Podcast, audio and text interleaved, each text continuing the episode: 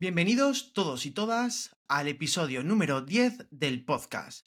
Hoy tengo conmigo a un desarrollador de México que lo mismo te hace una página web como coge su placa de Arduino y te crea un bot. Es más, yo aún estoy esperando que me construya mi traje de Iron Man. Con todos vosotros, David Portilla, a.k.a. el Tony Stark de México. ¿Cómo estás, David? ¿Qué te cuentas? Roberto, qué tremenda introducción, ¿eh? O sea, no podría decir si soy un como un, ah, un Tony Stark, porque siento que estoy muy lejos de serlo. Pero, oye, pues muchísimas gracias por la invitación, eh, estar aquí en tu espacio. Ya teníamos un ratillo por ahí que estábamos planeando este encuentro. Y este, y no, y qué bueno que se hizo. ah, Por, por lo menos tuvimos ahí un espacio en la agenda y pues a darle, ¿no? Ahora sí, a ver qué, qué preguntitas, qué cositas, qué temas podemos ahí sacando en este, en este pequeño espacio, ¿no? Justo, justo. ¿Y cómo, cómo va tu 2023? ¿Qué tal estás? De locos, de locos. Fíjate, bueno, quisiera, quis- quisiera empezar este podcast así un poco fuerte, porque, a ver, el año pasado, 2022, estuvo bueno. Créeme que fue uno de los años donde viajé muchísimo. Normalmente, pues he sido una persona que casi no viaja. O sea, viaja, no sé, a municipios o lugares cercas de donde estoy actualmente. O sea, no más de dos horas o de tres horas de distancia. Pero justamente el año pasado, eh, pues empe- eh, me subí por primera vez a un avión, eh, viajé a una distancia mucho más larga, conocí nuevos lugares, conocí, o así un montón de lugares así super cools. Y este, y fue de locos, ¿no? Pero casi, pero mentalmente casi no me la pasé tan bien, ¿no? O sea, por lo mismo de que había muchas cositas así que bombardeaban, pues como tal mi persona, ¿no? Para ser un mejor, para hacer más cosas. eh, fueron vari- varios factores, hasta personales, que salieron por ahí, que no me hicieron disfrutar tanto en 2022, ¿no? Pero dije, no, este 2023 tiene que ser diferente, tengo, tengo que estar como que consciente de, de, pues sí, todos los factores que están afuera siempre van a pasar, no te tienen que afectar y tienes que ir como a tu propio ritmo, con tus propias ideas, tus propias motivaciones, todo lo que tenga que ver de ti, pues tiene que ser eh, propio, ¿no? No tiene que influirte las demás personas como si no estuvieras avanzando, ¿no? Entonces ahorita 2023 va de loquísimos, me ha gustado más y si no, bueno, he viajado casi casi ahorita el doble que el año pasado, o sea, imagínate, o sea, nada más porque, pues, así de la nada, ¿no? O sea, van surgiendo como oportunidades y dicen, no, pues vamos a ir a tal lado, oye, vamos a ir a tal lado, hay un evento en Ciudad de México, oye, hay un, este, un viaje a no sé dónde, a la playa, no sé qué, aquí, con la familia, ¿no? Pero así, o sea, sin planearlo, dicen, no, pues salió la oportunidad, vamos, ¿no? O sea, ha estado súper de loquísimo. Sí, sí, sí. Sí, ya, ya veo, ya veo que literalmente no has parado por tu casa. No, pues bueno, sí he estado mm, ciertos periodos de tiempo aquí en mi casa, mm, pero sí hay momentos en que sí me muevo o hay viajes así de dos, tres o una semana de viaje y la verdad es que ahorita ya lo disfruto, disfruto muchísimo, o sea, más que el año pasado, ¿no? Pero sí, Qué bien, qué muy, bien. Me alegro, me alegro mucho, la verdad. A mí cuando la gente viene al podcast y siempre me dicen que este año ha sido mejor que el anterior, a mí me alegra un montón, tío. Sí, no, y es que así tiene que ser, o sea, tal vez de forma de hacer cosas, hacer proyectos, pues puede ser que no sea igual al anterior, pero como que sentirse de la misma forma realizado o que sientes que estás como que progresando, con ese simple hecho de tener ese feeling eh, dentro de ti, ya es un... El, el año es mejor que el anterior. Es que muchas veces confundimos el hacer muchas cosas con hacer algo que de verdad nos esté motivando y gustando. Claro. Creo que hay una grandísima diferencia, porque tú puedes hacer muchas cosas, pero a lo mejor no te motivan. Y sin embargo, el siguiente año haces la mitad de cosas, pero te han motivado mucho más y tienes esa satisfacción dentro, ese feeling de decir, lo que he hecho ha sido increíble.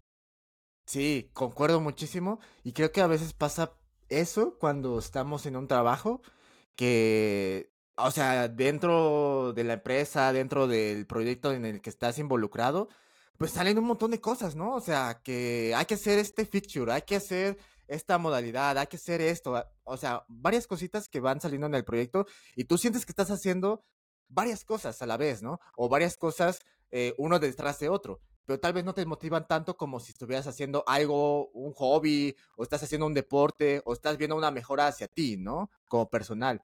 Siento que puede ser que el esfuerzo sea mayor o menor, pero la satisfacción es diferente. Justo, justo. ¿Lo crees? Sí, sí, totalmente de acuerdo. Y ahora, eh, yo sobre todo siempre hago la típica pregunta a todas las personas que vienen, que es, ¿cómo eras tú cuando eras pequeñito? ¿Cuál, ¿Qué te motivaba, qué no te motivaba? ¿Cuándo sentiste ese gusanillo para decir, oye, quiero meterme en el mundo de la tecnología y en dentro del mundo de la tecnología quiero ser programador? Ahora, es que, bueno, mi historia es un poco distinta tal vez de otros invitados de que, bueno, desde chico quise ser, eh, no sé, programador. Bueno, tal vez no así como tal programador, pero estar dentro de esta industria, ¿no?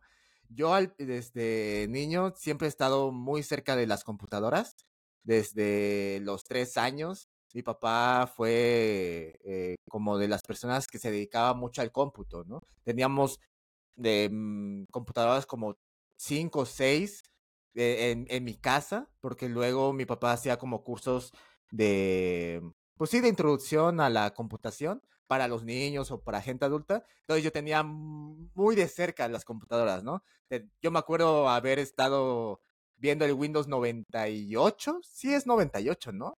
O es este sí. 97. Sí, sí, sí. No, sí es 98, ¿no? Es 98, sí.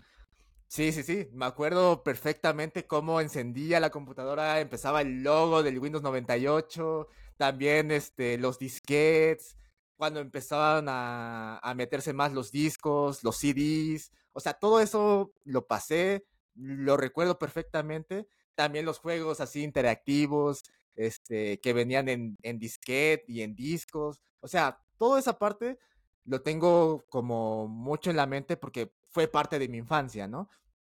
Pero desde, mm, ¿qué te puede gustar? Como ya estando después de los 16, 17 años es cuando ya me empecé a, me empezó a gustar más como la tecnología, pero ya la parte técnica, ¿no? Antes pues era como que, ah, pues puro juego, era algo para mí normal, ¿no? Porque lo vivía todos los días, estaba en mi casa, ¿no? Como tal. Claro. Eh, pero yo me visualizaba más de niño como profesional, como ser eh, un médico, ser doctor, como tal. O sea, no era nada que ver, nada lo de tecnología, de software, de hardware, nada, nada, nada, nada. Era ser médico porque, pues no, o sea, me empezaba a gustar mucho esa, esa onda, ¿no? Ya hasta que una vez, esto te lo voy a contar, no sé si lo he contado en otro podcast o en algún momento en algún video, en un live, en el que hubo una vale, vez. Tenemos primicia, ¿eh? Primicia. creo que sí, creo que sí. Que hubo una vez cuando era niño o, adolescente, creo que tenía como 12, 13 años, que es, me tenían que sacar sangre, ¿no? Pero del pie, la verdad no me acuerdo por qué desde ahí, pero fue, tenía que ser principalmente del pie. Y cuando vi cómo sacaban la sangre, casi me estaba desmayando, tío. O sea, estaba desmayando, se se me, estaba nublando la vista, estaba escuchando así, bueno, ya no escuchaba bien. Dije, creo que para doctor no sirvo. y yo descartadísimo. Es, yo es una cosa que no puedo, tío. Todos los temas relacionados con medicina no me gustan nada. Es más, yo voy a un hospital y me siento raro, tío. Aunque solo vaya a visitar a alguien, yo estoy tenso, estoy como... No estoy a gusto.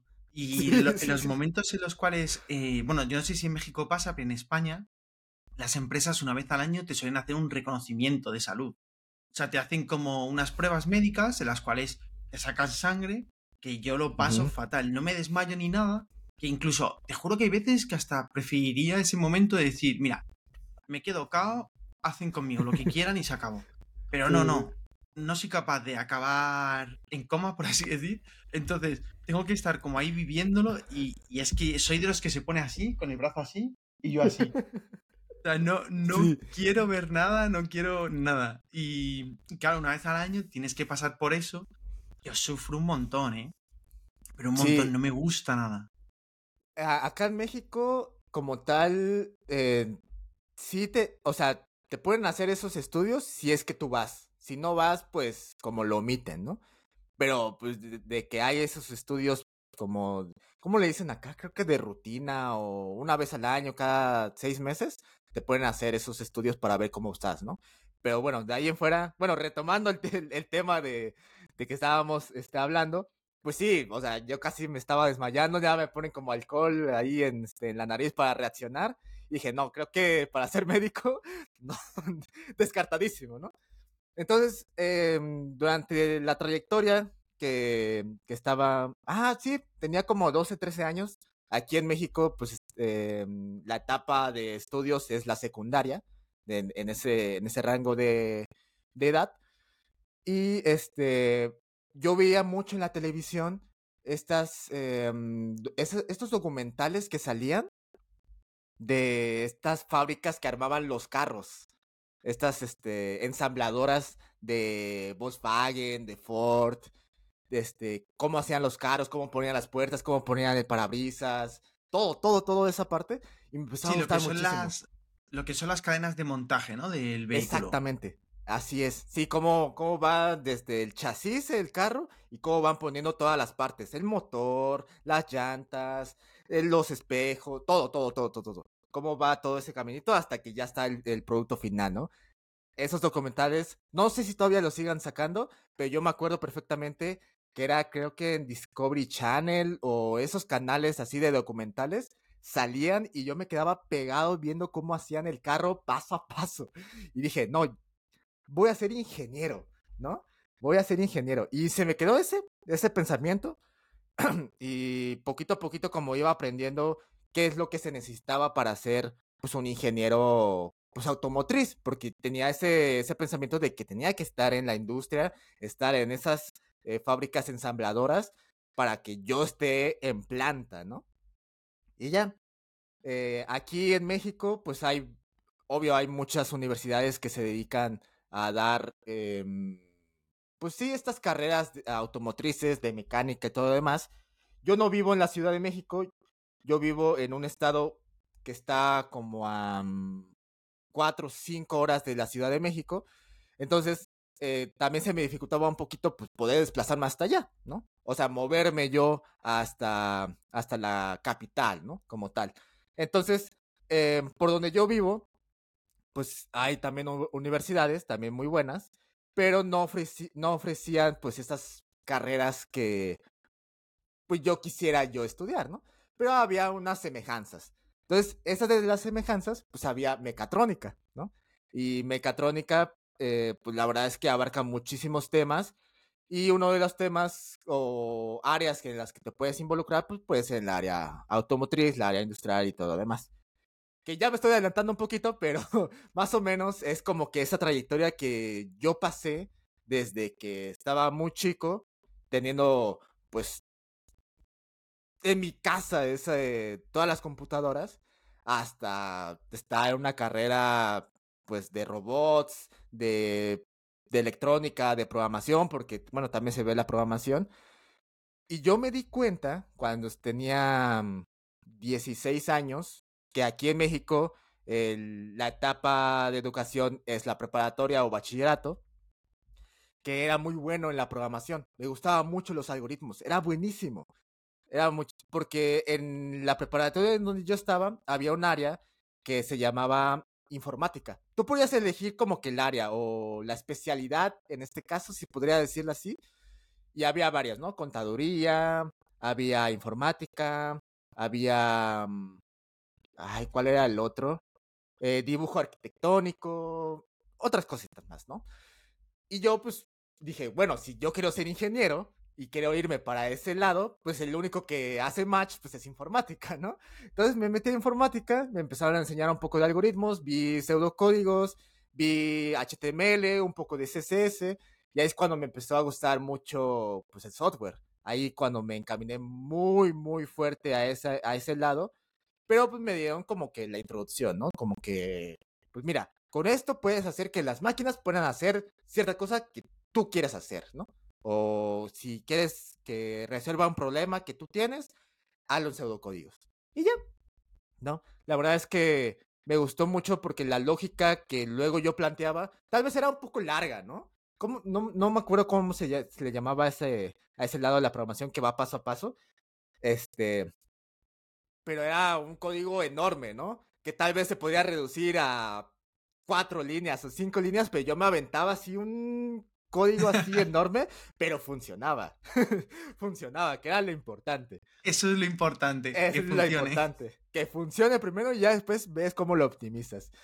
Pero el chiste es que desde ese momento pues me gustó muchísimo el software, la programación y ya fue en la universidad cuando yo me adentré, me adentré a C++, C y C++, que ya ahora sí fue un lenguaje de programación que yo al principio yo no sabía que era un lenguaje de programación. Yo pensé que seguían siendo pseudocódigos, pero al final como un amigo que estaba un poco más metido en esa onda, pues me dijo, no, pues es que C++ es, ya es un lenguaje, ya es una forma de expresar el código diferente y todo demás. Y ya más o menos me explicó que, que hay otros lenguajes como Java, que es muy parecido. Me dijo que hasta podría ser un poco más complicado, dice, él decía. Pero, pues así, así empecé más o menos en este mundo de, del software, del hardware, todo lo que está, ver en mis redes sociales, en los videos, en los tutoriales, pues fue gracias a la universidad, la verdad. Todo, todo, todo lo que yo plasmo, yo lo aprendí en la universidad y también en, en videos de, de YouTube, porque obvio, no toda la universidad te va a enseñar lo que tienes que aprender o lo que tienes que saber para entrar a la industria o, entrar al mundo laboral, porque pues te dan las bases, ¿no? Y también va a depender mucho de la, de la universidad. Y quieras o no, no sé si en España también eh, suceda, pero aquí en México, a veces las universidades, dependiendo de la zona en donde esté, la calidad de la educación varía y los temas varían. Cómo, cómo se cómo se enseñan. Es decir, puede ser que una UNAM, una Universidad Nacional Autónoma de México, que es una de las más grandes y más importantes aquí en México, enseñen una, mm, em, unas materias de esta forma y un orden en específico. Y puede ser que una universidad en provincia que esté a 3, 4, 5 horas de la capital sea diferente y que no vean temas que en la, UNAP sí lo vean. O sea, es, es un poco raro porque pues debería ser lo mismo si es que se sabe que es mejor esa mm, es cómo se le dicen como retícula matrícula de materias si esa, esa parte funciona y ven que los alumnos salen súper bien y los y el mundo laboral para ellos no se les complica ¿por qué no replicarlo en las demás? Puede ser que sea temas de universidades privadas, em, el tema de educación en diferentes estados aquí en México es diferente. La verdad es que no lo sé y no me he puesto a investigar porque la verdad es que casi ni me interesa, pero pues sí se siente como que ese golpe cuando tú, tú estás ya dentro de una, del mundo laboral, en una empresa, estás con otros compañeros que están en, estudiando en universidades eh, de este estilo, un poco más grandes, más con prestigio, se podría decir, y ellos saben más cosas que tú. dices, ok, ¿qué pasó aquí, no? O sea, cursamos la misma materia, bueno, la misma carrera, cursamos los mismos años, estudiamos los mismos años, pero tú sabes más que yo. Entonces. Claro, yo creo que eso aquí en España no se da tanto así. En España sí que hay un. perdón, un temario como que sí que está eh, muy aceptado, ¿vale? Y es el temario que tienen que impartir. Y luego el profesor, claro, sí que puede cambiar la forma en la que lo imparte. Pero lo que es el temario no puede cambiarlo. Tiene que dar lo que tiene que dar, lo que viene estipulado. Entonces, claro, yo creo que realmente en España, tú si estudias ese en una universidad o en otra, lo que más cambiaría es a nivel de el prestigio de la propia universidad. Por ejemplo, si tú estudias en una universidad a lo mejor de Madrid, Barcelona, pues es posible que yo tampoco tengo esto tan claro, pero es posible que tengan más prestigio que a lo mejor una universidad de del País Vasco de Galicia, por ejemplo, por decir dos regiones, o de Andalucía. Entonces, por eso hay una cosa que sucede mucho en España y es que ciertas personas de fuera de la capital de Madrid, por ejemplo, o fuera de Barcelona, van a estas dos ciudades a estudiar. Y a lo Mm. mejor dices, pero estás a seis horas de tu familia. Pero ellos aún así prefieren estudiar en X Universidad de Madrid porque les da más prestigio o porque muchas veces también sucede que los equipos con los que se trabaja, por ejemplo, nuestras profesiones al final, si tú vas a, a tu carrera, por ejemplo, hay un momento de que son asignaturas de laboratorio. Entonces a ti te interesa que esos laboratorios estén equipados con las mejores tecnologías y las mejores máquinas. Entonces, claro, hay universidades que tienen mejor eh, laboratorios que otras. Entonces, la gente también eso lo sabe, intenta ir a las universidades que tienen un laboratorio mejor.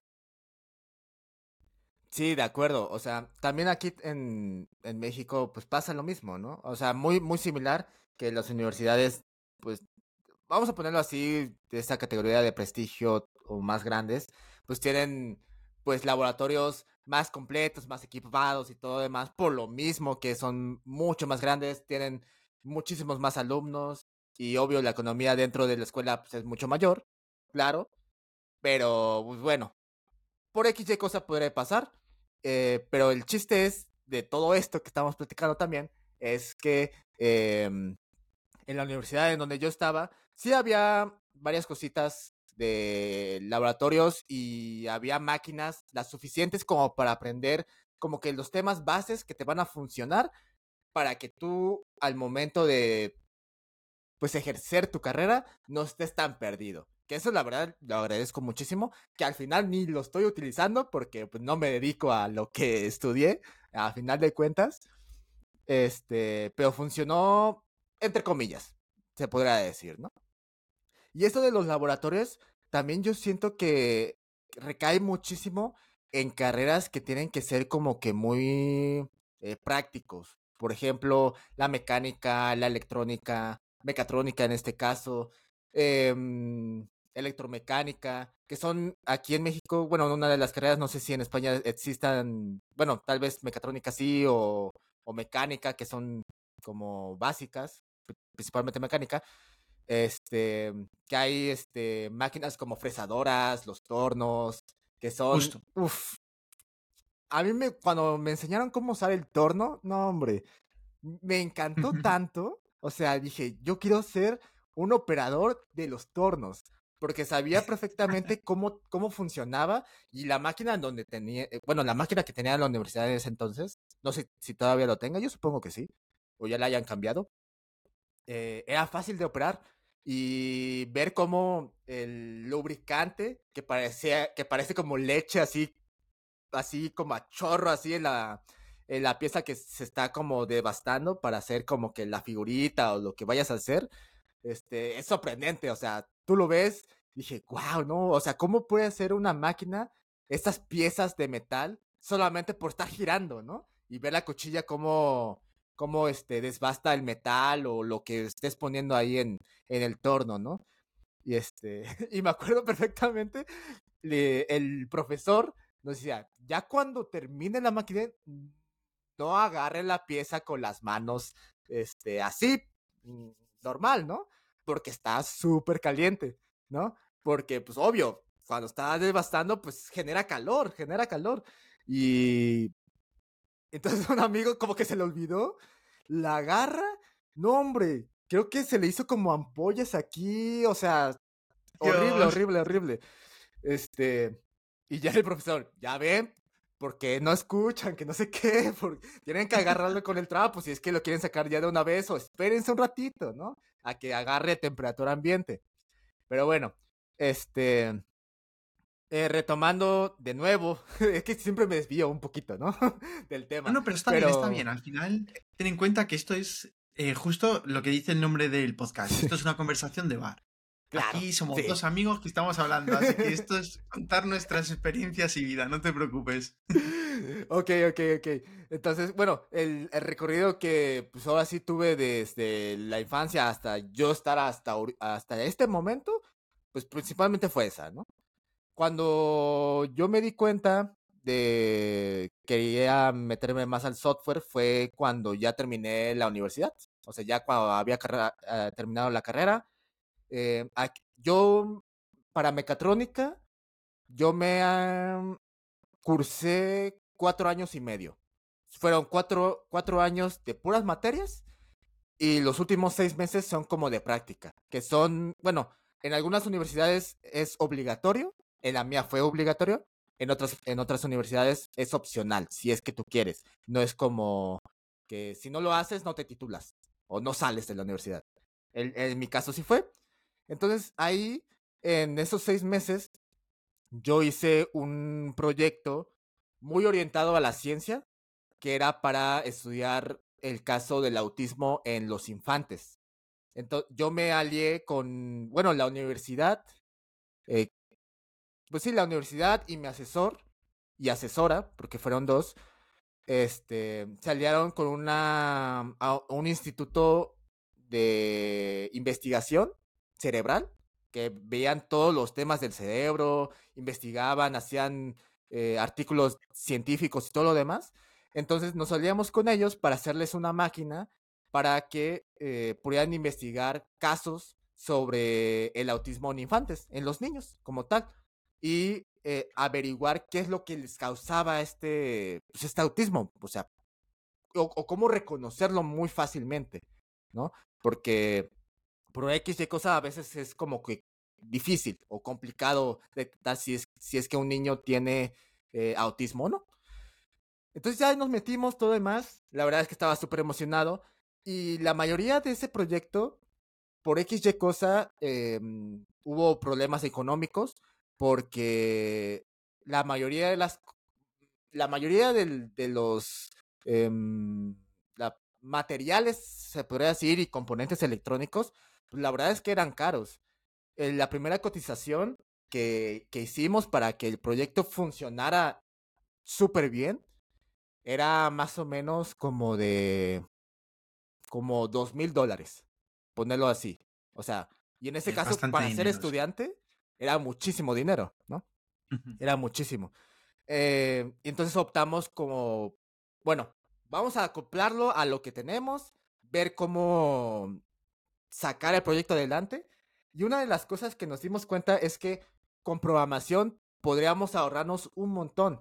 Porque nuestra idea al principio era tener una Raspberry Pi o una Raspberry Pi que fuera como el cerebro de todo, que era el que iba a procesar tanto imágenes como temperatura, eh, llevar cronómetros, todo lo demás. Em, y tener una pantalla táctil para que nos ahorrara eh, los botones físicos, que nos ahorrara los switches, todo, todo, todo. Que solamente fuera un como un panel de control táctil y hasta ahí. Y, se, y fuera un plug and play para que los, en este caso científicos y practicantes, no sea, bueno, que no haya como que tanto roce entre la máquina y ellos.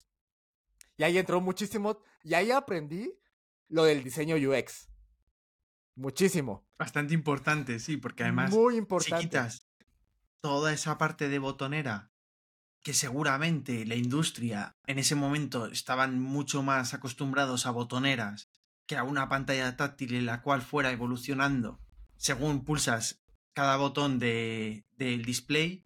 Claro, tienes que tener esa parte de UX muy, muy preparada para que esa gente lo entienda de una manera muy sencilla, si no al final el proyecto se hunde porque nadie va a querer utilizar el, producto. Exactamente, nadie lo va a querer usar porque no le entienden. O sea, ¿cómo funciona? No tengo la menor idea, ¿no? Entonces, ahí eh, me adentré a diseño UX y, este, y fue la primera vez que escuché ese término. Dije, ah, mira, diseño y este, experiencia de usuario. Y hasta lo puse en mi tesis. Dice, utilizamos experiencia de usuario para hacer la interfaz gráfica. Pero bueno, eh, nosotros teníamos planeado todo eso, toda esa mm, arquitectura con el, la Raspberry Pi. Y al final, por los temas económicos, por ahorrar eh, componentes y todo lo demás, decidimos utilizar un Arduino, un Arduino de 5 dólares, y este que se comunicara con un teléfono móvil. Y dije, ¿de dónde podemos sacar una pantalla táctil? Un procesador más o menos bueno, que pueda procesar imágenes y que pueda procesar todo lo que se tiene que hacer, porque el Arduino, chance puede llevar un cronómetro, pero todo lo demás ya no lo aguanta, ¿no? por temas de la memoria, por temas del procesador, bueno, del microcontrolador, porque no es un procesador. Em, y bueno, principalmente esas dos cosas, ¿no?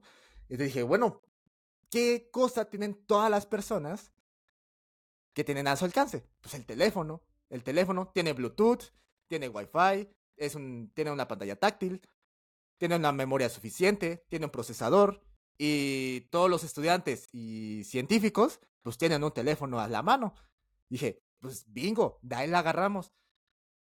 Ahorramos, yo creo que al final del proyecto, si mal no recuerdo, nos aventamos como máximo 250 dólares a los 2.000 dólares que estábamos planeando gastar. 250 dólares nada más. O sea, fue... Es un recorte brutal, ¿eh? Brutal y funciona. Y hasta la fecha, bueno, cuando todavía 2021, yo lo entregué 2020. 2020 antes de que empezó pandemia. O sea, como por febrero, principios de marzo, que ya más o menos, ya, ya estaba como que la cosa dura, ¿no? Más o menos ahí, porque todavía hasta lo entregamos de forma física, hicimos como una ceremonia y todo demás. Todavía 2021 me dijeron que lo estaban utilizando, que funcionaba bien. A la fecha no sé si todavía funcione, si, si lo están utilizando, quién sabe, ¿no? Este, pero en ese proyecto, todo ese recorte fue gracias a la programación. O sea, utilizar Java para hacer una, una interfaz gráfica, una aplicación móvil que se conectara vía Bluetooth al Arduino y que el Arduino transmitiera información y que la aplicación, el teléfono, le transmitiera información al Arduino, era con puro Java. Puro Java eh, con Android Studio, nos aventamos unos tutoriales y vámonos, vámonos para adelante. Todo eso nos ahorró muchísimo trabajo. Bueno, trabajo en cuestión de electrónica, porque todos lo estábamos planeando con electrónica, unos y ceros, botoncitos, pantalla táctil, la Raspberry Pi, pum, vámonos, ¿no? Pero ya con metiéndonos a lo que es con Java, pues era pues aventarse todos los if o todas las condiciones que teníamos que hacer por ahí, los ciclos, las conexiones eh, vía Bluetooth, este, pero pues gracias a eso fue que nos hicimos un recorte de 2000 a 250. Y ahí está, ya anda funcionando. Todo lo demás. Sí, estuvo, estuvo muy de locos, la verdad. Y me siento muy orgulloso de, de haber hecho ese proyecto porque ahí me di cuenta que tal vez para la electrónica no, no, haya, no es porque no sea bueno, sino me gusta más la programación. O sea, me, toda la parte de software me llama más la atención que la electrónica. Ahí es donde dije, aquí, de aquí soy. ¿Por qué me voy a mover, no? Si, si todo lo que aprendí haciendo ese proyecto me lo aventé en dos semanas, en tres semanas. Y la electrónica puede ser que me tarde un poquito más. Dije, no, aquí estoy. ¿Y qué, qué otra cosa necesito? Pues nada más necesito mi computadora y un monitor, ¿no? Es que es, eso. Eso es lo bueno de la programación, que al final solo necesitas un ordenador. ni siquiera un ordenador ultra potente, porque depende de lo que desarrolles, te vale un ordenador medio o incluso uno mediocre, porque tampoco necesitas un, un, super PC para, para desarrollar una página web. Esa es la realidad. Por eso también yo creo que es la magia un poco también de la programación, que depende de qué tipo de programación estés haciendo, te vale cualquier cosa. Sí, concuerdo. O sea, para hacer la aplicación, yo solamente, bueno, en ese entonces, no me acuerdo qué computadora tenía, creo que tenía un HP, un HP Pavilion del 2000, del 2015, creo. O sea, tenía 8 GB en RAM, tenía un, Core i5 de cuarta generación, ahí, ahí iba, ¿no? Aguantaba más o menos el Android Studio, porque luego como que se me trababa, porque ya ves que el Android Studio, cómo consume recursos, ¿no? Demasiados. Entonces, eh, y tenía un teléfono Android. Creo que tenía un Samsung en ese entonces. Este, entonces, para no emular la aplicación en la computadora, pues lo pasaba al teléfono. Entonces dije, no, pues con eso, me la aviento. y ya con eso funcionó. Y este, y me gustó muchísimo. Ahí este, empezó pandemia, todos nos quedamos encerrados y yo ya había terminado ya la universidad, ya había entregado mi proyecto, ya había entregado ya, ya estaba en trámites todo, todo, todo, todo, todo. Me faltaba mi opción de titulación, que aquí en México, y dependiendo de la universidad, pues te dan varias opciones. A mí nada más me dieron dos, eh, por tesis o por examen, examen profesional. No, no, eh, no me acuerdo cómo se llama el otro examen, que es como saber si sabes, bueno, qué es lo que aprendiste en todo el, toda la carrera, ¿no? Si es que sabes. Este, Ceneval, creo que así se llama aquí en México, examen Ceneval. Este, yo, la verdad, ah, y el proyecto este de, de residencias o prácticas profesionales, que es el proyecto que, te estoy comentando, ¿no? Eran esas tres opciones. Y em, los del los del instituto eh, de investigación a mí me ofertaron que si yo hacía la tesis de ese proyecto, ellos me, me, me iban a apoyar con el pago de mi título. Dije, ah, bueno, entonces yo lo puedo ver como un trabajo, ¿no? Mm, entre comillas. Porque las, porque las prácticas de residente no eran pagadas. No, no son pagadas. Algunos, algún, dependiendo de dónde estés, eh, en dónde postules tú, te pueden pagar. Si es que estés en una, en una empresa, te pagan. Pero en este caso, como yo estaba en un instituto, pues, pongámosle así, de una universidad, eh, no eran pagadas. Obviamente te, te, te, apoyaban con ciertas cosas, pero como tal que te pagaban, no sé, al mes o algo así, no, no existía, ¿no? Entonces me dijeron, no, pues si te, si te avientas la tesis, nos lo enseñas, nos invitas a la ceremonia y todo lo demás, nosotros te damos lo del título. Dije, va, me lo aviento.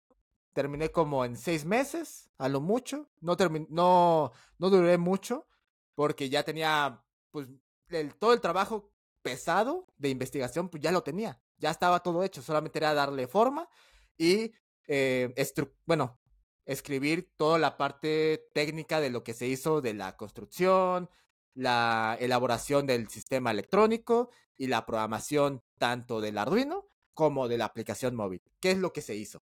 Tan tan, ¿no? Y, una pequeña conclusión. Los resultados.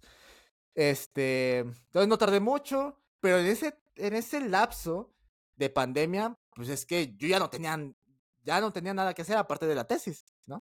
Y a veces en pues ese trayecto, cuando yo entregaba avances de la tesis, pues a veces mi asesor, mis asesores tardaban muchísimo en responderme, porque pues estaban apenas como que transicionando de presencial a, en línea, que había muchas reuniones por parte de las universidades. Era un caos. La verdad es que se hizo un relajo aquí, por lo mismo de que no estábamos acostumbrados a pues, a un educación en línea.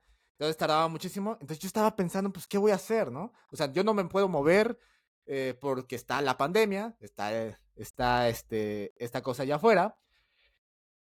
Y, y pues necesito, pues, como generar ingresos, ¿no? O sea, ¿qué, ¿qué puedo hacer yo para ganar dinero, ¿no? Estando en mi casa. Sí, el, lo, lo, que pensamos todos los seres humanos. ¿Qué puedo hacer yo para ganar dinero? Exactamente, sí, pero deja eso, o sea, como estábamos en pandemia, estábamos encerrados. ¿Cómo puedo hacer yo dinero o qué puedo aprender o qué, qué puedo hacer en mi casa? ¿No? Porque no podemos salir. No nos podemos ir a otro estado, no podemos irnos a la capital, no podemos irnos a lugares industriales porque está, eh, estamos encerrados todos.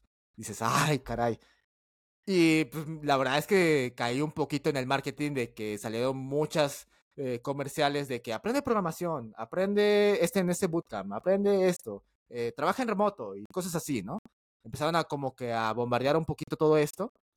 Pero eso fue muchísimo después. Ya me estoy saltando un paso muy importante que fue cómo empecé con la creación de contenido. Y fue ahí donde yo empecé a hacer los videos de YouTube para ver si yo podía ganar dinero de YouTube.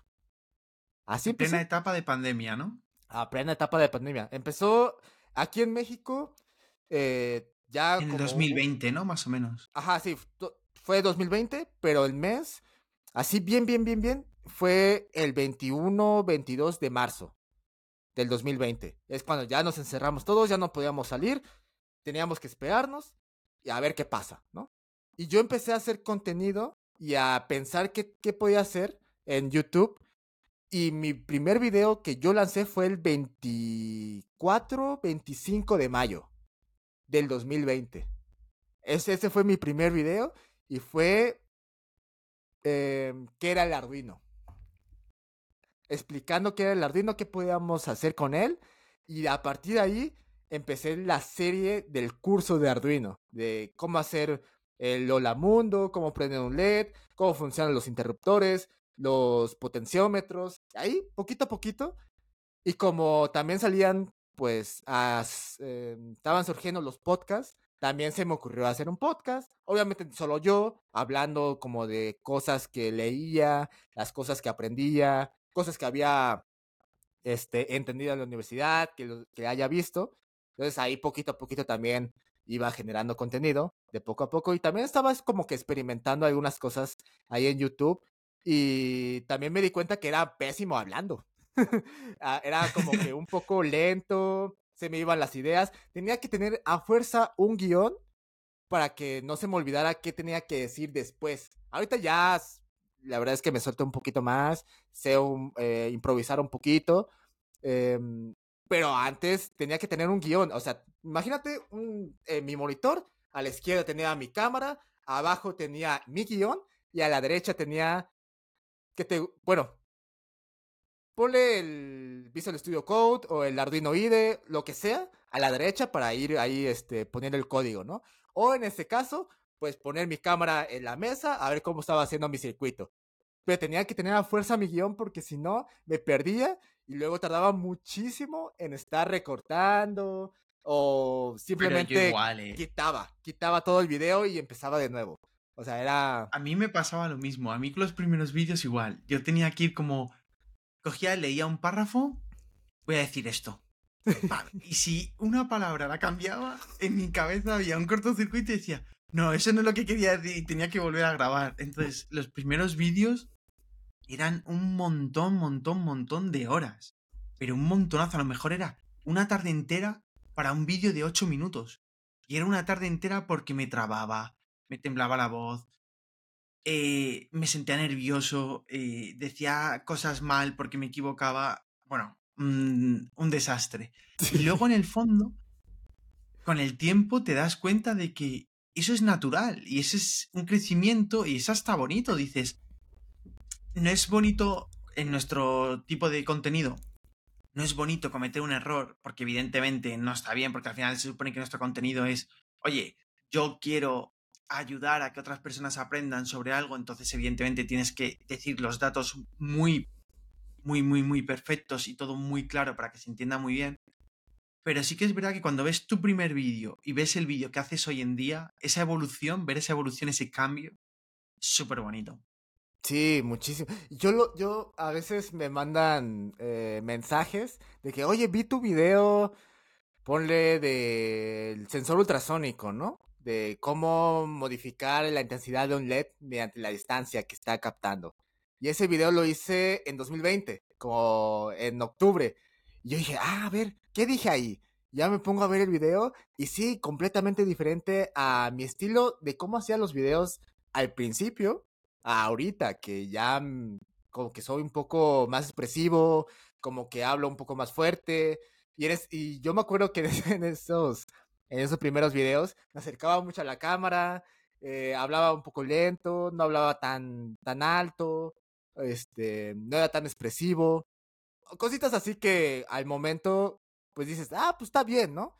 Pero conforme vas avanzando poquito a poquito dices, no, pues es que tengo que echarle, bueno, también es que tienes que hacer tu propio estilo de contenido, ¿no? A mí me gusta muchísimo como que ser muy expresivo, que decir, no, está súper bien, está súper cool, este, mira, ya funcionan, vean esto, o sea, como que muy expresivo, ¿no? Porque yo desde el primer día que yo aprendí a, a aprender un LED, me gustó tanto, fui muy específico, no manches, ya, ya funciona, ya, ya prende el LED. Dice, mira, con este botón funciona, todo esto, ¿no?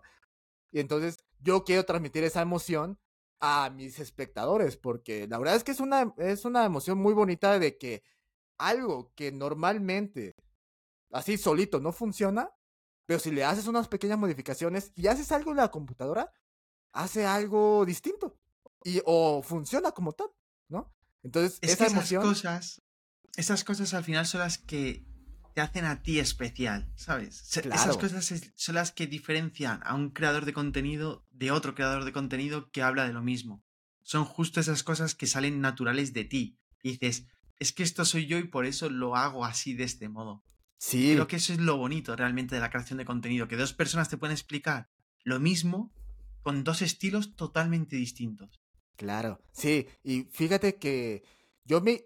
mm, No es de que me haya mm, copiado, sino más bien inspirado de otros eh, maestros de que empezaron a crear contenido. que uno de ellos fue el profe García, no sé si lo conozcas, está en YouTube. Ello- él- este señor hace mucho contenido también de Arduino, de electrónica, y aparte, pues porque fue maestro en su, en su momento. No sé si todavía siga dando clases, ya le perdí el rastro. Este. Pero cómo hacía él los videos, él es un poco más calmado, yo soy un poco, sí, podríamos decirle un poco más explosivo de que, ah, vean esto, ah, que esto sí funciona, miren, ya está funcionando el código, ¿no? Ese es un poco más, este, un poco más calmado. Pero todos los proyectos que él hacía, yo me inspiraba de que, ok, si él hace esto, vamos a hacerlo algo diferente. Tal vez inspirado en ese proyecto, pero un poco diferente, ¿no? O, en, en su defecto, yo hacer contenido que a mí me hubiera gustado ver en su momento cuando yo estaba, yo estaba estudiando. Y la verdad es que desde ahí, de, ese, de esa premisa, yo de ahí parto mis videos. Eh, dije, ok, ¿qué, ¿qué me hubiera gustado ver en la universidad? No, pues que me enseñaran cómo funciona el código. Muchos de los videos en su momento, cuando yo estaba estudiando, te enseñaban cómo funcionaba la electrónica. Pero luego, en la parte del código, a veces te enseñaban como que lo básico, no te enseñaban mucho cómo funcionaba, no sé, el método map, el método, no sé, el punto attach, o sea, cositas así, ¿no? Que, es- que salían en algunas librerías, o simplemente que venían por defecto en el framework que utiliza Arduino, ¿no? Nada, dicen, no, pues este funciona para que funcione el pin digital 8. Dices, ah, ok. Pero ¿por qué? O si no lo pongo, ya no funciona, o si funciona. El pin analógico, tienes que declararlo, no tienes que declararlo, tienes que setearlo, o ¿por qué, no? Entonces, todo el contenido que yo saco, la electrónica casi no me enfoco mucho, lo doy como que muy general, pero lo que sí me avento, a veces me avento como 20 minutos explicando es el código. El código de paso a paso, por qué lo estamos haciendo así. Porque eso me hubiera gustado a mí verlo, principalmente. Entonces, pues bueno, cada quien tiene su, su forma de, de explicar, de ser y de cómo hacer los videos. Pero así yo empecé a hacer, pensar y como tener esa visión de que en algún momento podía monetizar mi canal de YouTube para ganar dinero. en Yo creo 2020. también que, justo con lo que comentaste tú antes de, no sé si es inspiración, tal, yo creo que muchas, eh, creo que existe una gran diferencia entre copiar e inspirarte. Una Sí. cosa es copiar y decir, oye, cojo 100% este vídeo, lo hago prácticamente idéntico y, y yo no pongo nada de lo, de lo que soy yo, por así decir. Para mí eso es copiar. Ahora, que tú hagas un vídeo que trata el mismo tema que a lo mejor hace otra persona, que además suele pasar que eh, lo que has dicho tú en tu caso te pasó igual, solemos fijarnos en personas con una repercusión y una audiencia mucho más grande, porque son personas a las que nosotros llevamos mucho tiempo viendo. Y al final cuando tú dices, oye, quiero hacer YouTube, también lo haces un poco diciendo, me gustaría llegar a donde ha llegado esa persona, o me gustaría a lo Sí. mejor convertirme en lo que ha sido esta persona. Porque a mí mismo me pasa, yo por ejemplo para mí, personas como Carlos Azaustre, que llevo mm, llevo siguiéndole un montón de años, es una inspiración. Un Mouredev es una inspiración. Un Midudev es una inspiración. Pero es que cuando ya te metes en la creación de contenido que en este de los que he mencionado es más hacia YouTube, pero es que luego ves, por ejemplo, en cómo hacer contenido en las redes sociales una Miriam González y dices, es que evidentemente no la quiero copiar, pero es que hace un contenido tan bueno que me inspira y me ayuda a decir, oye, esto me gusta. Entonces voy a intentar hacer yo algo parecido, pero dándole mi personalidad, dándole mi toque, que es realmente lo que marca la diferencia. Por eso no es copiar, realmente. Lo que estás es inspirándote y dices, oye, me gusta a lo mejor cómo hace este estilo de vídeo o cómo hace los vídeos explicando de esta manera. Pues yo voy a coger esa idea y voy a darle la forma para que se adapte a mi contenido y para que se adapte a mí, a mi persona. Entonces, ahí, por eso para mí no es copiar, es una inspiración. Sí, claro. creo que es una diferencia bastante grande. Sí, ah, eh, y, también cuando si intentas copiar, luego, luego se nota que agarraste un formato, lo replicaste, pero nada más estás tú. O sea, es clarísimo cuál es el momento en que es una inspiración cuando es una copia. 100%. Y, nos, y yo lo he visto en TikTok, ¿no? Hay un, pongámosle, bueno, no se me viene uno a la mente, pero un formato de alguien muy conocido que ya tiene millones de, de followers. Viene a alguien que tiene muy poquitos, se, se le hace viral ese video, pero en los comentarios dicen, ah, copia de tal, copia de esto, te copiaste del formato de tal persona. O sea, porque es claramente, se, se nota muchísimo, tanto en las expresiones, como en la forma de llevar el video, en las tomas, en el formato, en qué es lo que estás presentando, todo eso se nota muchísimo y se ve como que luego, luego, ¿no? Entonces, cuando es una inspiración, no sé si mis espectadores lo hayan visto o algo así, si haya sido alguna copia o algo así, pero la, la mayoría de los videos que yo agarro o de los temas que yo presento en mis videos son inspiración tanto de este, de este profesor que yo te comento, que es el profe García.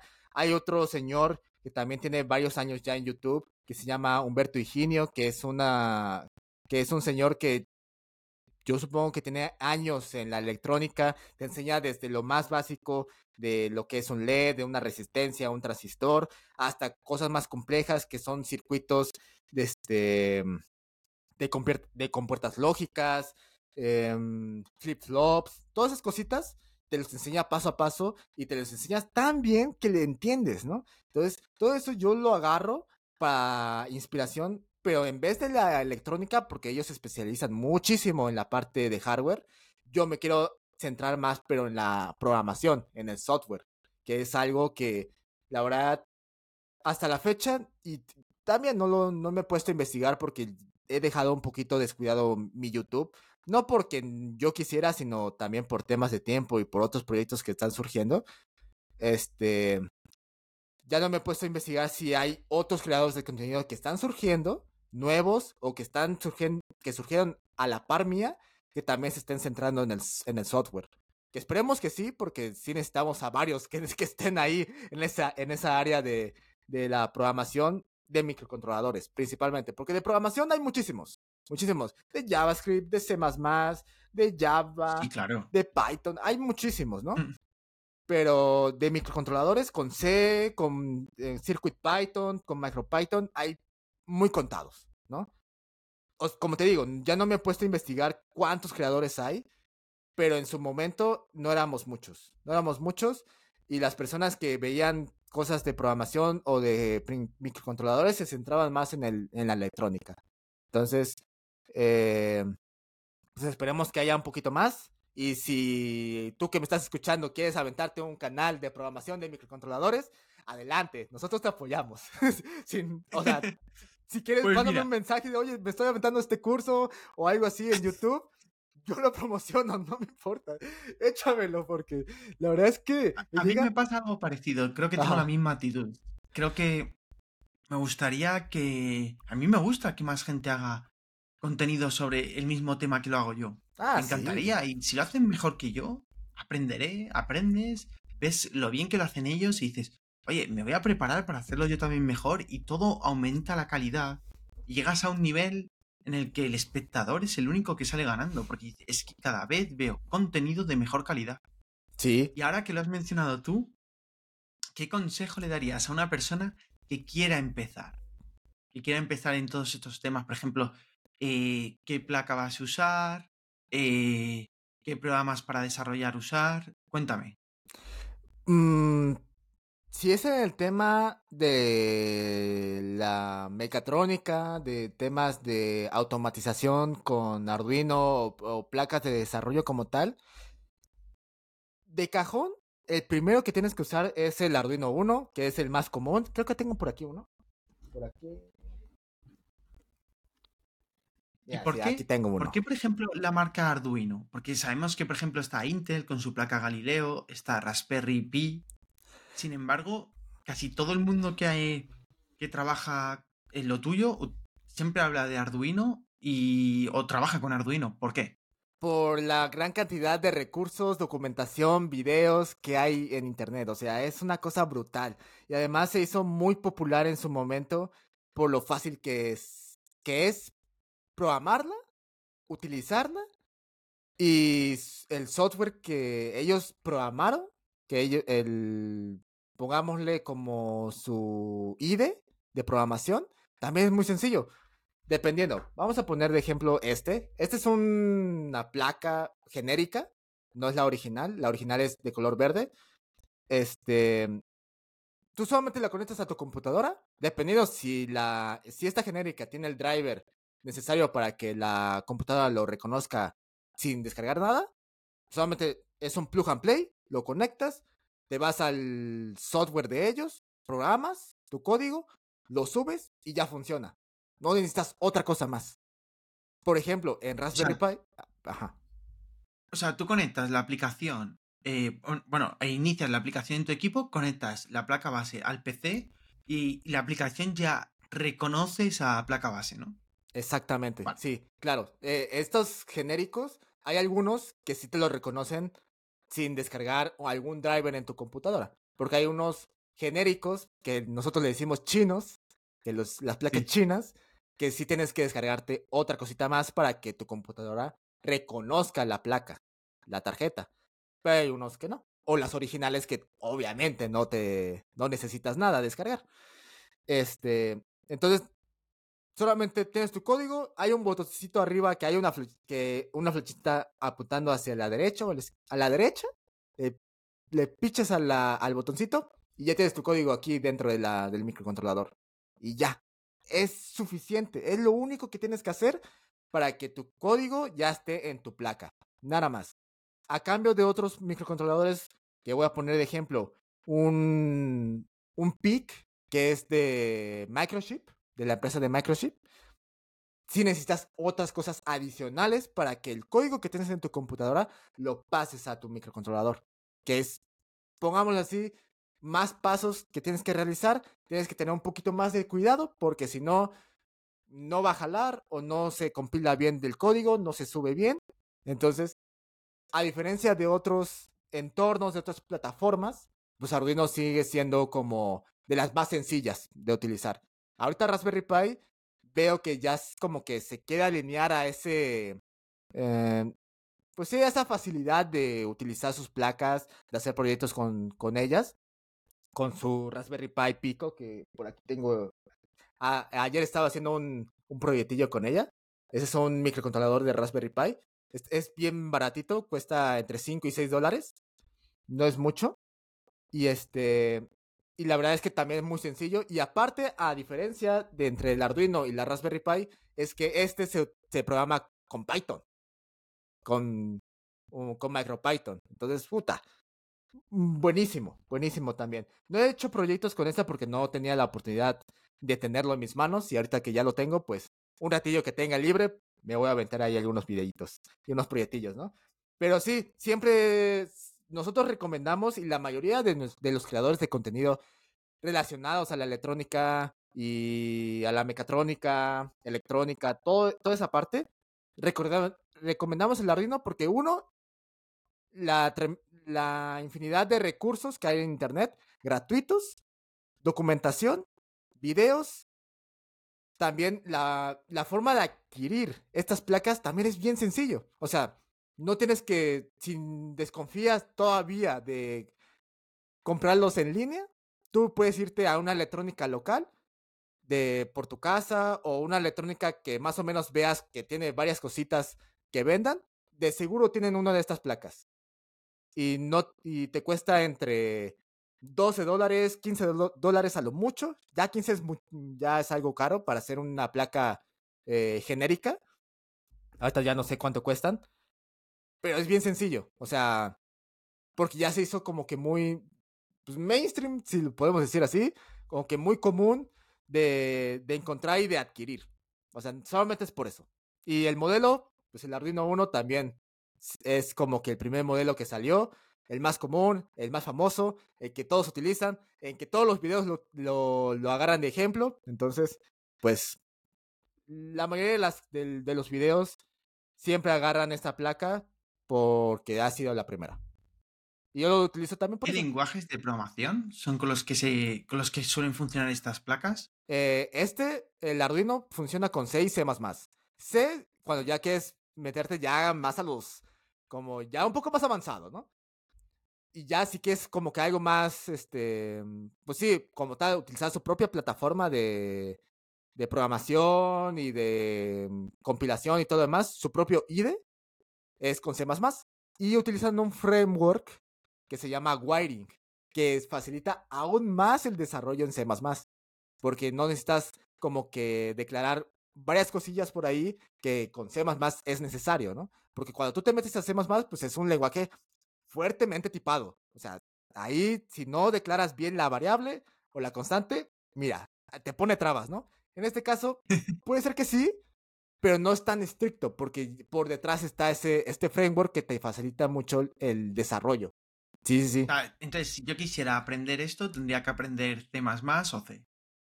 Sí, principalmente C.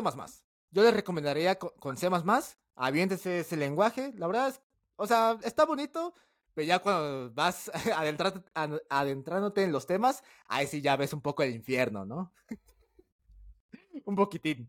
Pero al principio está de chill. vale. Bueno, al final lo del infierno te pasa en todos los lenguajes y todos los proyectos. Es como, eh, Lola Mundo, wow, facilísimo, ya sé programar. Y luego de repente dices, voy a hacer tal y dices, ¿cómo? ¿Cómo? ¿Cómo? ¿Cómo se hace eso? sí, completamente, completamente, sí, sí, sí. No, no, a, a, mí me pasó así con Java. Cuando empecé a aprender un poquito Java para hacer la aplicación que te comenté, dije, ¿por qué hay tanto código nada más para que funcione algo, no? Ya ves que las clases, que hay que declarar bien esta parte de las variables, este, los, el constructor, dices, ah, Somecha, nunca había visto eso, ¿no? Este, tal vez en C++ había, lo había visto así como por, más o menos por ahí, que no era tanto, eh, y no era tan necesario para mí en ese entonces, porque pues, todos utilizábamos Arduino o C para cosas pues la verdad es que es simple, porque como son microcontroladores, como es paso a paso, no, no requeríamos tanto. Pues tantas clases, ¿no? O sea, en este, eh, la verdad yo vi todo lo que es programación orientada a objetos ya cuando estaba estudiando programación en sí. O sea, ya estaba aprendiendo desarrollo web con JavaScript. Ahí la, eh, la programación orientada a objetos lo vi con JavaScript. Ya después ahí me di cuenta que, ah, no, pues es es que todo esos lenguajes, ese, ese paradigma, pues es, lo utiliza C++, lo, lo utiliza Java, lo utiliza C, ¿no? Entonces, en su momento pues, yo no sabía qué onda, yo nada más hacía los comandos y dices, no, pues, si empieza así, yo creo que termina de esta forma, y ya. Si funciona, bien. Si no, pues ahí veo cómo, le, cómo lo modifico, pero que con, con que funciona es suficiente, ¿no? En ese entonces. Pero, pues sí, yo la verdad es que estas placas a mí siempre me han gustado, son placas muy bonitas, te ayuda a hacer como que varios proyectillos que tienes en mente y no necesitas tanto conocimiento técnico porque como es muy fácil y una de las cosas que luego facilita en las conexiones es pues que pues tiene como algunos pines por aquí que solamente conectas el cablecito aquí, conectas el cablecito y no tienes que ni soldar, no tienes que, bueno, soldar, ¿no? porque soldar es otra cosa.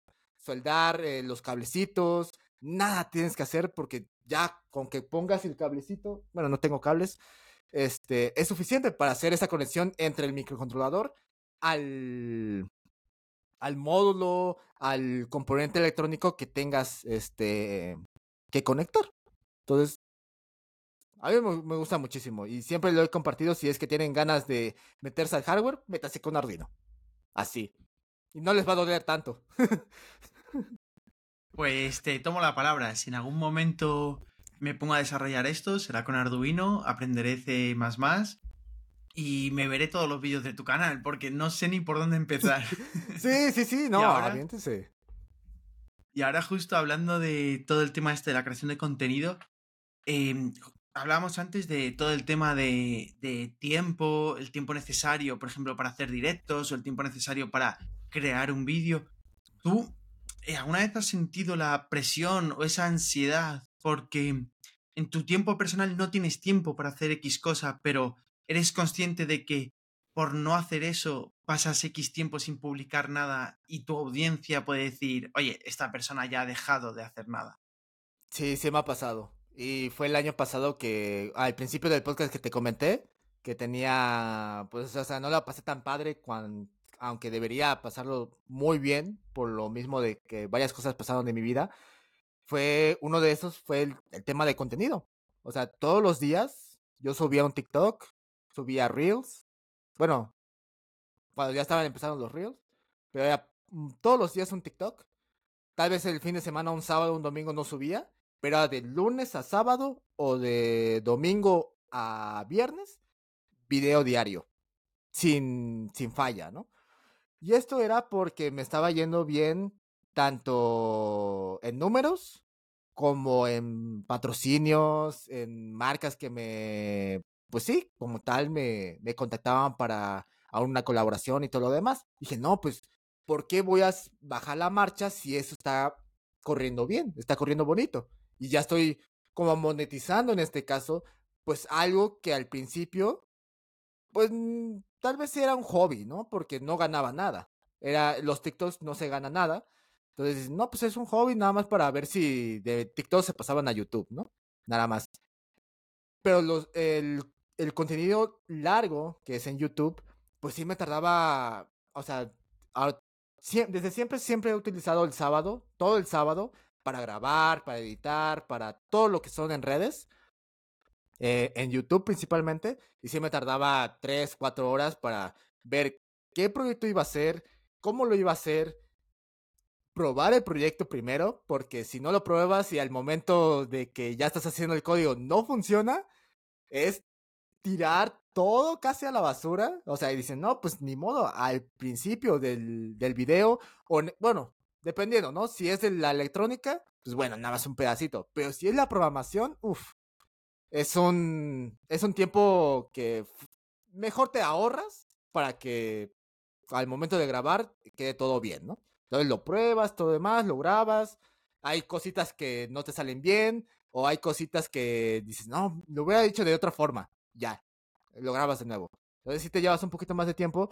Y sí, te lleva, o sea, no no tanto ansiedad de que vaya a desaparecer, pero sí eh, la presión de que si no subes contenido, tus números van a bajar, tus horas reproducidas, porque en ese entonces, ah, no me acuerdo si fue, no, fue 2021, 2021, que si no subes videos, las horas de reproducción para monetizar el video no van a subir, te vas a quedar estancado, nada, tienes un año para tener esas 4000 horas de reproducción. Sí, sí, son 4.000 horas de reproducción. Ajá, o sea, no vas a llegar, o sea, se te van a ir.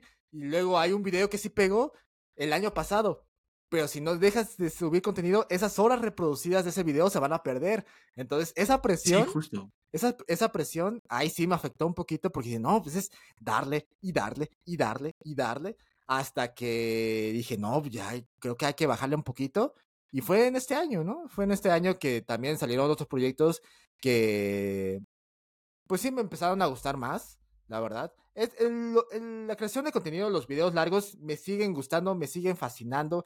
Siempre que grabo un video eh, de formato largo, me encanta, lo disfruto muchísimo, pero me lleva muchísimo tiempo en planearlo, ¿no? O sea, yo antes, te digo, para hacer todo eso me llevaba cuatro o cinco horas de un día pero es porque ya tenía como un ritmo, ¿no? Por, ejemplo, si tenía un, pues sí, una serie, ¿no? De que, ok, vamos a ver, eh, por ejemplo, un sensor, el sensor de temperatura. Dice, no, pues te explico cómo es el sensor. Luego, el siguiente video es cómo hacer un circuito con este sensor. Va. Luego, tercer video, cómo hacer el circuito del sensor conectado a un Bluetooth. Ah, va. Y después el siguiente, cómo conectar el sensor, el Bluetooth y que se, que se comunique con una aplicación móvil. Y, así, ¿no? Pero son, eran videos seguiditos que ya tenía como que la idea de cómo iba a surgir y cómo iba a eh, desempeñarse el video en, pues en, ese lapso de tiempo grabado, ¿no? Pero ahorita que ya he perdido un poquito la constancia, pues se vuelve un poco más difícil. Se, se vuelve que dices, ok, ¿qué voy a grabar ahora? Si ya no tengo, ya no tengo series, ya no tengo temas así como que pendientes. Y luego los videos pendientes o los videos que a mí me piden, pues son muy laboriosos, porque dices, oye, ¿por qué no haces un brazo robótico? Oye, ¿por qué no haces esto? ¿Por qué no te avientas un seguidor de línea? Y dices, ah, pues, o sea, a mí me gustaría demasiado hacerlo, pero el problema es el tiempo. el tiempo de dedicación y a veces, pues si pones en la balanza entre un tema que estás haciendo en tu vida y los videos, a veces el tema personal es mucho más pesado que los videos muy elaborados, ¿no? Entonces, ahorita yo me estoy enfocando en cosas como que puedo hacer en mi tiempo, pues libre en este caso, temas sencillos, pero de gran utilidad para que tampoco se sienta de que esa fuerza, esa fuerza hacer videos o esa fuerza, subir algo, ¿no? Sino por lo menos subir subir ese contenido de valor que siempre he querido demostrar en, desde que empecé hasta la fecha, ¿no? Entonces, sí, la verdad es que se sí he sentido esa presión, pero simplemente fue porque, pues, no quería perder esas horas reproducidas en YouTube y en TikTok también, los números. Es que te entiendo muy bien porque yo justo ahora estoy en el punto ese de empecé el canal de YouTube y tengo que llegar a las 4.000 horas, a las 4.000 horas de reproducción. Sí. Y es que es horrible, macho, es que son muchas horas. Son muchas horas. Y cuando ves que eso, un vídeo llega a 6.000 eh, visualizaciones o reproducciones, eh, ves que ese vídeo ha funcionado y claro, cuando el resto, o sea, porque a mí al menos es mi caso, lo normal para mí no es que un vídeo llegue a 1.000 reproducciones o 2.000, ojalá, pero al final yo estoy haciendo un contenido tan de nicho que no llega a ese punto. Sí. bueno, mi contenido no es tan bueno que no llega a ese punto. Estoy perfeccionándolo para que llegue, claro. Pero cuando ves que se acerca la fecha en la que publicaste ese vídeo, que sí que lo petó, y todavía no has llegado, es como, mierda, ahora voy a perder todo este tiempo que a lo mejor son, pues, 300, 400 horas solo en un vídeo, 500 horas, por ejemplo.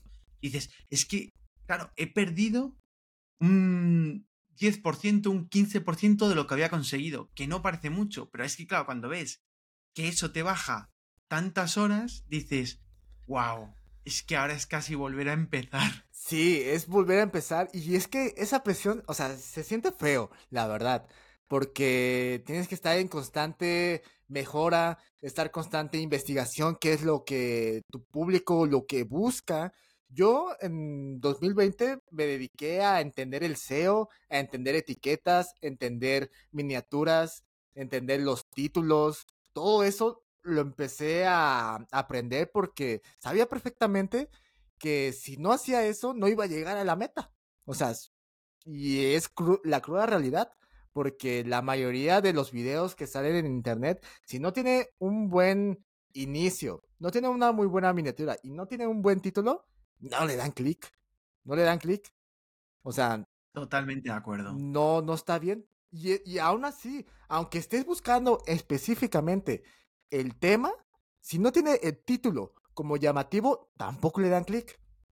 Y eso yo lo he visto, lo he visto claramente. Ah, hubo un video que yo subí de un semáforo que es un proyecto básico, sencillísimo pero le puse esos, eh, pues bueno, lo que yo había aprendido de otros creadores de contenido y explotó ese video.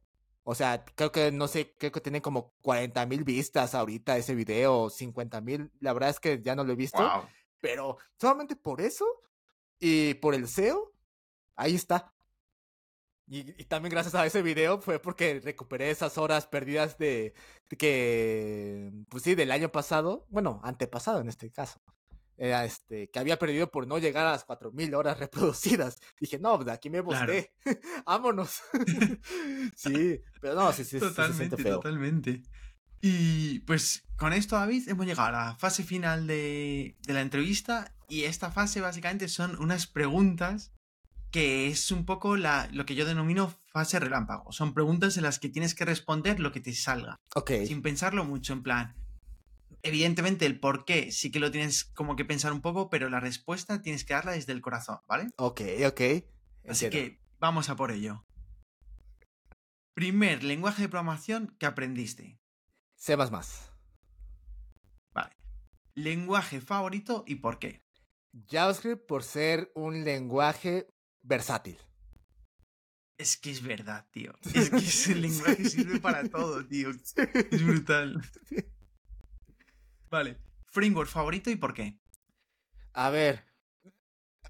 Voy a decir de, mm, de web, React, porque es el que me estoy especializando ahorita. Vale. Vale, vale, perfecto. Ahora, ID favorito. IDE. Mm, Aceptamos Visual Studio Code como ID. Ok, entonces Visual Studio Code. Claro, es que mucho cuando lanzas esta pregunta, hay veces que nos quedamos así pensando porque decimos, vale, es que Visual Studio Code no lo es, Ajá, pero es que Visual Studio no. no. es tan bueno. sí, o sea, y es que yo, yo no iba a decir Visual Studio Code porque sabía perfectamente que no son IDE, pero se me vino a la mente JetBrains, que en su momento... es que son lo los utilicé. mejores. Ajá, lo utilicé Esa en- en- empresa son los que hacen los mejores. Sí, o sea, es una maravilla, está preciosísimo ese, pero pues como cuesta dinero, pues no muchos los utilizan, ¿verdad? Justo, sí, sí, así es. Pero bueno, Vale. ¿Cuál crees que es el mejor lenguaje de programación para aprender a programar? ¿Y por qué? Python. Python porque, aparte de que tiene mucha documentación, también es un lenguaje versátil y se puede utilizar en varias áreas de la programación. Sí, yo creo que sería S y JavaScript, yo creo que son los mejores hoy en día Sí. para aprender a programar. Porque es verdad que a lo mejor la parte de aprendizaje sería mucho más eh, robusta, a lo mejor con un lenguaje tipado, porque sí que te obliga a entender muy bien eh, la fortaleza del tipado o un lenguaje que tenga interface, por ejemplo, para saber utilizar ese tipo de, de estructuras. Pero sí que es verdad que al final dices, es que también es un punto muy a favor de cara a aprender un lenguaje de programación las salidas que tiene. Y es que a día de hoy JavaScript y Python tienen muchísimas salidas. Demasiadas, demasiadas. Entonces, Y es que, bueno, eh, Python se ha hecho demasiado popular hasta fuera de la- del mundo tech. Afuera Python es muy conocido. Las veces que estoy como en reuniones familiares, en reuniones con amigos que no están relacionados al mundo tech, me dicen Python. Ah, sí, Python. Dice, pero más o menos entiende qué, qué onda con Python, pero me dicen ese lenguaje. O sea, no me dicen JavaScript, no me dicen Java, no me dicen otro. Siempre me dicen Python. Se hizo demasiado no sé, popular. es increíble. Sí, demasiado. es verdad que, que yo creo que es eso, esos dos lenguajes son los más mainstream, son los más más demandados y de todo. Exactamente, sí, sí, sí. Vale, ahora qué le dirías a tu yo del pasado. que. uy, que no te rindas, que sigas adelante, que todo va a salir bien y que sigas aprendiendo, que nunca pares de, de aprender cosas nuevas. Está muy bien. Y ahora, bugs resueltos la última semana. Res- ¿A qué te refieres con resueltos? Resueltos me refiero a encuentras un bug y finalmente le haces el fixed. O sea, totalmente resuelto. Lo subes a producción y ya resuelto. Ok, a ver. em, les voy a poner uno que tiene, tiene dos días, tres días que lo resolví. Fue un, un problema ahí con un estilo de una, era una tabla en HTML. Tenía que dejar que el header o el, bueno, el t-head de la tabla eh, tuviera el display sticky. Que estuviera sticky, que se quede arriba en, el, en la pantalla cuando le das scroll. Me costó demasiado trabajo porque no jalaba. Estaba utilizando Tailwind. Este, bueno, sigo utilizando Tailwind ahí. Pero no jalaba, no jalaba, no sé por qué no funcionaba. Era por el tema del scroll. Había un. No sé qué estaba pasando. Nada más era que teníamos que quitar un estilo del- de la tabla que hacía que tuviera un, un alto definido, lo quitábamos y ya funcionaba. Ya jalaba ese sticky. O sea, tuvimos un ratotote viendo por qué no funcionaba y nada más era ese estilo. Ese era Es que hay bugs que, que cuando los resuelves te sientes la persona más estúpida del mundo. Yo siempre, o sea, siempre. A mí me ha pasado, ¿eh? A mí, yo he vivido momentos de decir, "Buah, hay este error, tal. No me sale, no me sale, pasa un día. Joder, no entiendo qué está pasando, pasan un montón de horas. Finalmente, lo resuelves y dices, ¿era esto? ¿En serio Sí. se resolvía así de fácil? Sí, sí, sí. Definitivamente. O sea, yo con este, o sea, me aventé casi un día completo. Porque estaba, obviamente tenía otros, otros, este, features y otros tickets que tenía que resolver. Y ese era, yo dije, ese está sencillito, nada más era, era poner el sticky y listo. No jalaba, no jalaba, no jalaba, le modificaba la tabla, le modificaba los estilos. No, no hacía nada. Dije, ¿por qué? Ya me pasé a los demás, porque si no me iba a quedar trabado y los demás también eran como que medio de urgencia. Y ya regresé a este, le, le- pedí ayuda a un amigo que obviamente no trabaja conmigo, pero dice, oye, ayúdame con este, con este tema que no me está funcionando. Y ya hasta, hasta él no sabía qué onda. O sea, dije, ¿por qué? Ya debería funcionar. Y al final era pues, ese, ese tamaño definido que le habíamos, pues, que le había puesto yo, que si lo quitabas, ya funcionaba. ¿Por qué? No tengo la menor idea. No he investigado de por qué si le pones un, un hate definido, no jala el sticky. Pero ya, con eso funcionó. La magia de la programación. La magia, sí. ¿Cómo funciona? No sé. Pero jala, sí.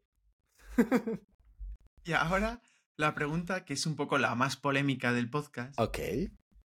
Y em, también va a probar un poco tu valentía. Aquí todo el mundo ha respondido, ya sea número exacto o una horquilla. Ok, ok. Entonces, eh, básicamente la pregunta es, dinero generado de lo que sea el último mes. El último mes. Ah, su Sí. mecha.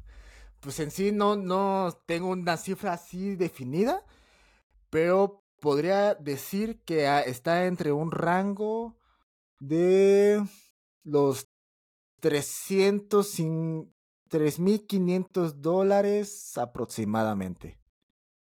Por ahí. Está muy bien, ¿eh? Está muy bien.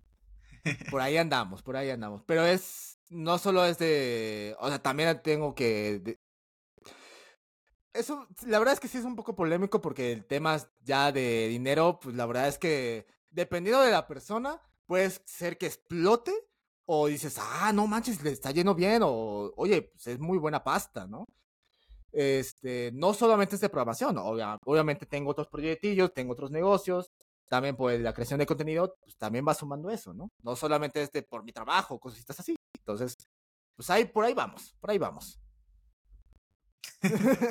Bueno, has respondido, eso está bien, eso está sí, bien. sí, sí. O sea, yo, yo no Pues- tengo problema por compartirse, no, pues eh, esto, ¿no?